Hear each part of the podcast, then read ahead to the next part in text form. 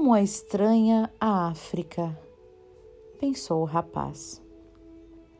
Estava sentado numa espécie de bar, igual a outros bares que havia encontrado nas ruelas estreitas da cidade. Algumas pessoas fumavam um cachimbo gigante que era passado de boca em boca. Em poucas horas havia visto homens de mãos dadas, mulheres com o rosto coberto e sacerdotes que subiam em longas torres e começavam a cantar. Enquanto todos à sua volta se ajoelhavam e batiam com a cabeça no solo. Coisa de infiéis, disse para si mesmo.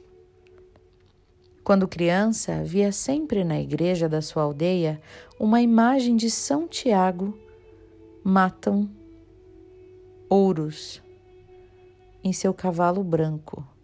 Uma imagem de São Tiago matam ouros em seu cavalo branco, com a espada desembainhada, e figuras como aquelas debaixo dos seus pés.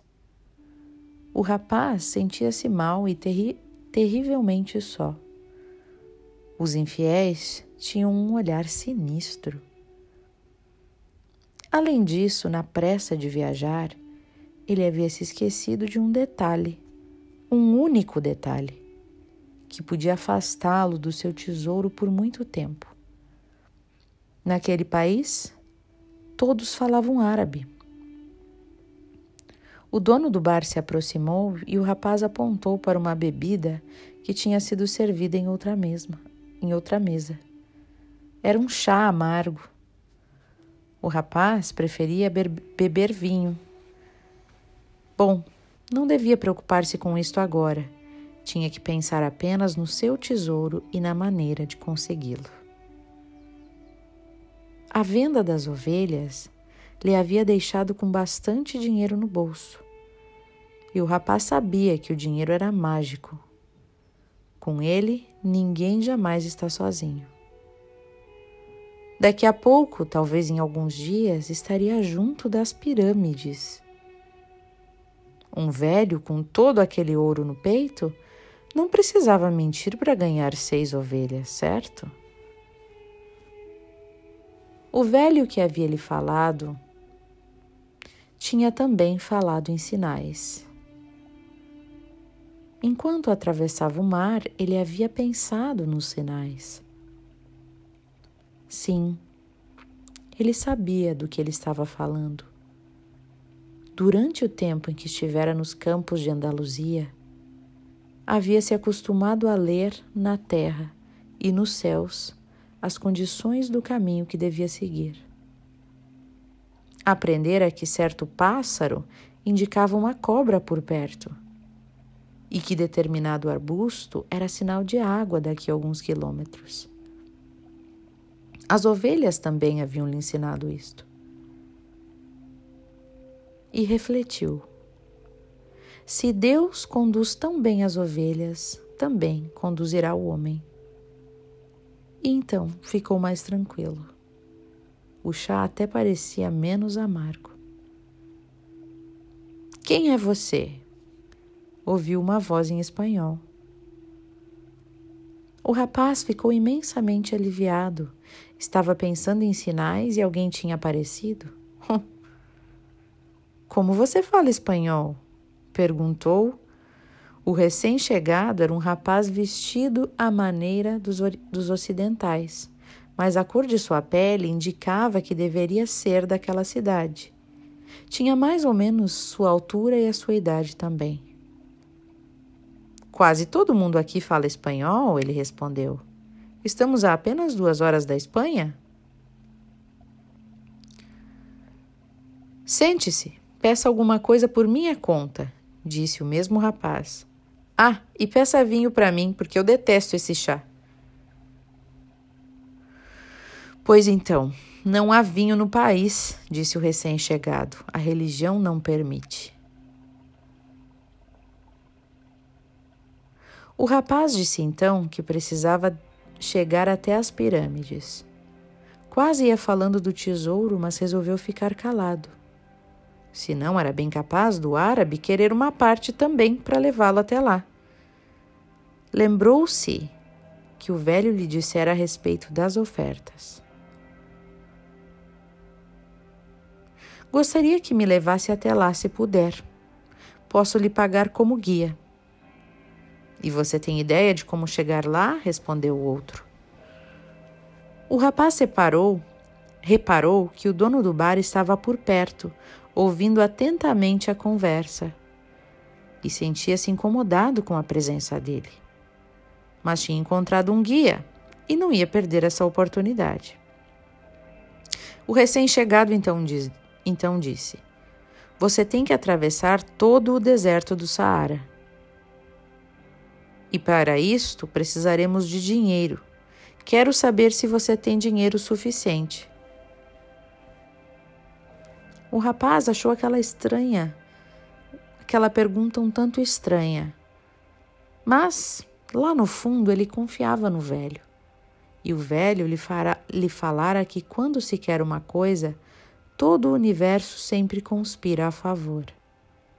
Então tirou seu dinheiro do bolso e mostrou ao recém-chegado. O dono do bar aproximou-se e olhou também. Os dois trocaram algumas palavras em árabe e o dono do bar parecia irritado. Então o recém-chegado disse: Vamos embora. Ele não quer que continuemos aqui.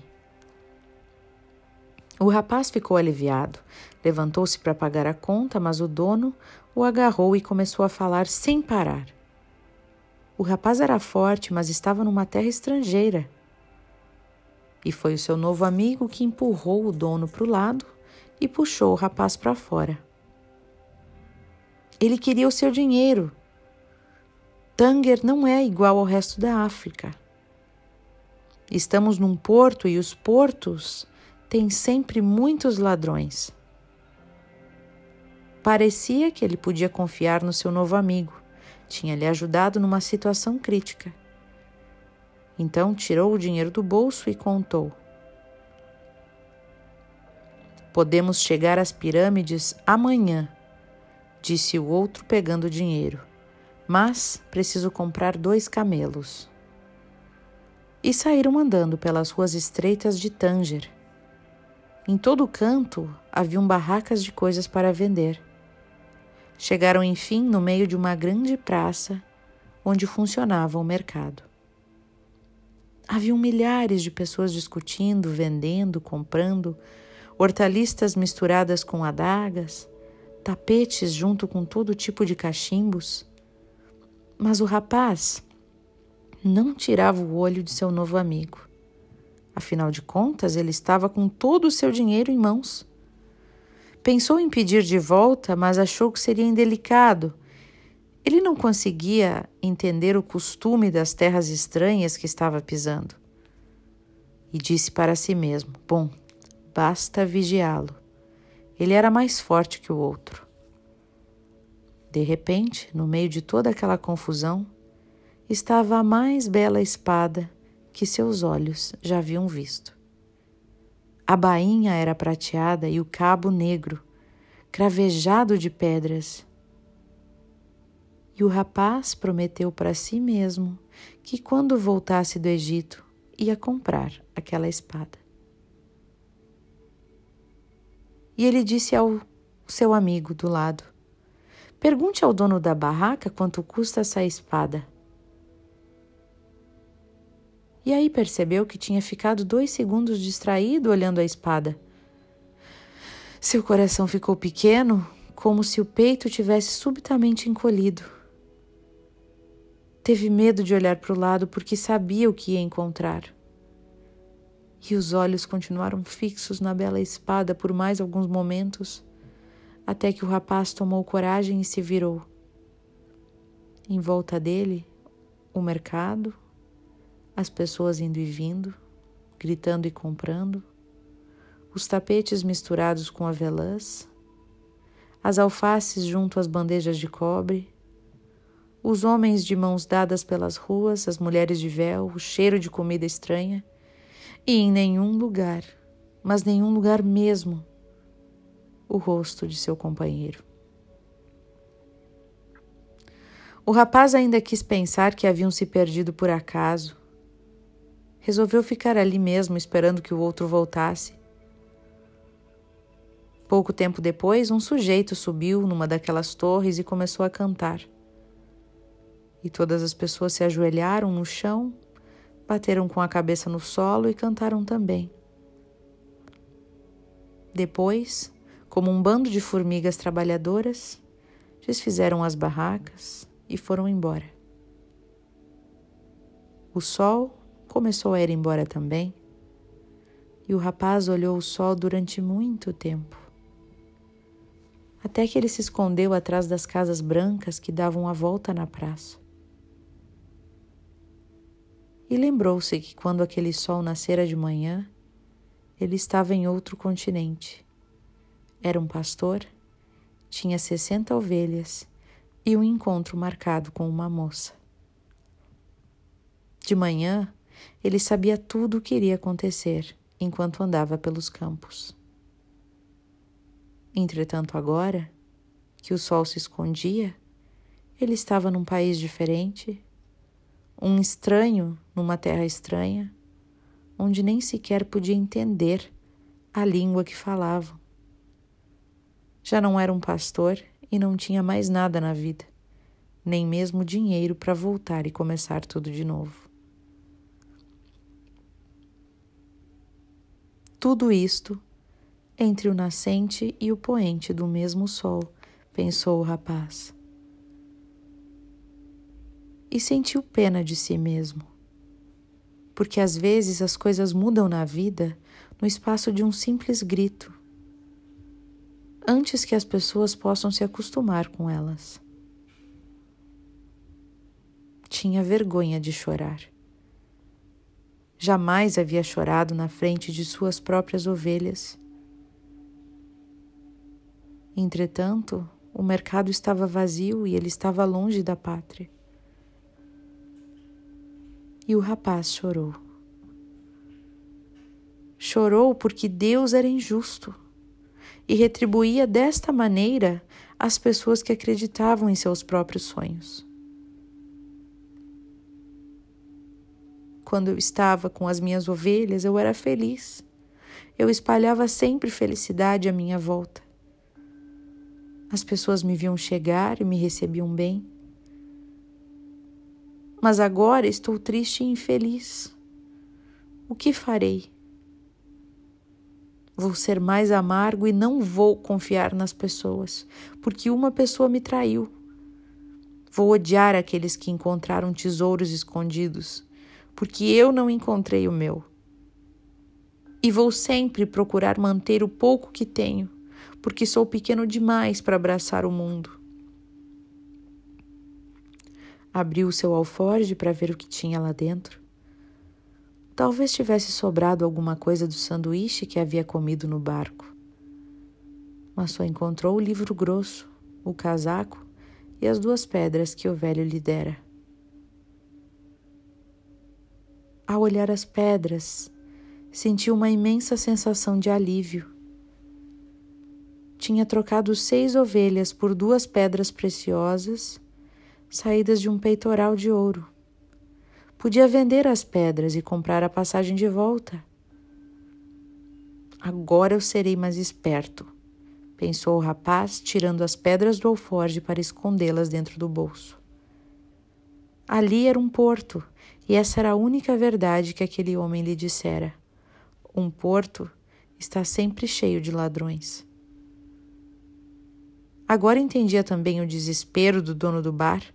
Estava tentando lhe dizer para não confiar naquele homem. Sou como todas as pessoas. Vejo o mundo da maneira que desejava que as coisas acontecessem e não da maneira que as coisas acontecem de verdade. Ficou ali, olhando as pedras, tocou com cuidado cada uma, sentindo a temperatura e superfície lisa. Elas eram o seu tesouro. O simples toque das pedras lhe deu mais tranquilidade. Elas lhe lembravam o velho. E o velho havia dito que quando você quer uma coisa, todo o universo conspira para que possa consegui-la. Queria entender como que aquilo era verdade. Estava ali num mercado vazio, sem um centavo no bolso e sem ovelhas para guardar naquela noite. Mas as pedras eram a prova de que tinha encontrado um rei, um rei que sabia a sua história, que sabia da arma do seu pai e da sua primeira experiência sexual. Ele tinha dito: as pedras servem para adivinhação. Chamam-se Urim e Tumim. O rapaz colocou de novo as pedras dentro do saco e resolveu experimentar. O velho havia falado que se fizesse perguntas claras, porque as pedras só serviam para quem sabe o que quer. O rapaz então perguntou se a bênção do velho continuava ainda com ele. Tirou uma das pedras e era assim. Vou encontrar meu tesouro? perguntou o rapaz. Enfiou a mão no alforge e ia pegando uma das pedras, quando ambas escorregaram por um buraco no tecido. O rapaz nunca havia percebido que seu alforje estava rasgado. Abaixou-se para pegar o urim e o tumim e colocá-los de novo dentro do saco. Ao vê-las no chão, porém, uma outra frase surgiu em sua cabeça. Aprenda a respeitar os, os sinais e seguir os sinais, havia-lhe falado o rei. Um sinal. O rapaz riu para si mesmo e depois apanhou as duas pedras do chão e as recolocou no alforge. Não pensava em costurar o buraco. As pedras poderiam escapar por ali sempre que desejassem. Havia, ele havia entendido que certas coisas a gente não devia perguntar, para não, fugir, para não fugir do próprio destino. E ele disse para si mesmo: Eu prometi tomar minhas próprias decisões. Mas as pedras tinham dito que o velho continuava com ele, e isso lhe deu mais confiança. Olhou de novo para o mercado vazio e não sentiu o desespero de antes. Não era um mundo estranho, era um mundo novo pois afinal de contas, tudo o que ele queria era exatamente isso: conhecer mundos novos. Mesmo que ele jamais chegasse até as pirâmides, ele já tinha ido muito mais longe do que qualquer pastor conhecia. Ah, se eles soubessem que há apenas duas horas de barco existem tantas coisas diferentes aqui. O mundo novo aparecia na sua frente sob a forma de um mercado vazio, mas que ele já vira que aquele mercado podia ser cheio de vida e ele nunca mais ia esquecer. Também lembrou-se da espada. É, foi um preço caro contemplá-la um pouco, mas também nunca tinha visto nada igual antes. Sentiu de repente que ele podia olhar o mundo como uma pobre vítima de um ladrão, ou como um aventureiro em busca de um tesouro. E pensou: sou um aventureiro em busca de um tesouro. Sou um aventureiro em busca de um tesouro. E depois caiu exausto no sono. É, né, gente? Não é fácil Quantos de nós já passamos por coisas assim, né? Perder dinheiro e passarem a perna em nós, nos explorarem, e como é difícil a gente lidar com isso, lidar com a nossa ingenuidade, porque é isso, né? A gente fica com raiva de sermos tão ingênuos.